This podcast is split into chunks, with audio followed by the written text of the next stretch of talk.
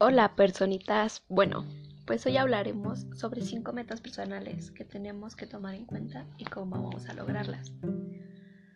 Bueno, antes que eso, primero tenemos que saber qué es la superación personal. Bueno, pues esto consiste en ser mejor cada día, salir de la depresión, buscar nuevas metas, demostrar algo mejor de ti, demostrar que siempre va a haber algo mejor de ti, siempre, siempre, siempre.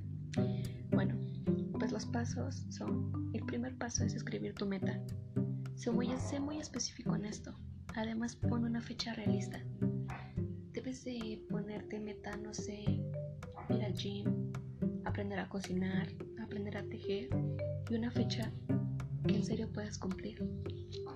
También el segundo paso es crear un plan paso a paso y divídalo en partes más pequeñas para que no se te haga tan pesado el hacerlo. Digamos, no sé, tres días voy a aprender a hacer esto, cada tres días voy a hacer esto. El tercer paso, realizar las partes que te den más miedo hacerlas.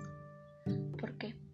Porque tú al hacer estas partes que te dan miedo, que no sabes si las podrás hacer bien, todo lo demás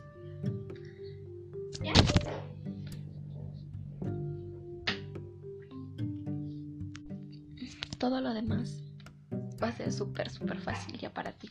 Ya nada te va a dar miedo. ¿Cuál es el cuarto paso? El cuarto paso es enfócate en tu meta diaria. No pienses qué va a pasar a futuro o cómo vas a hacer las cosas futuramente.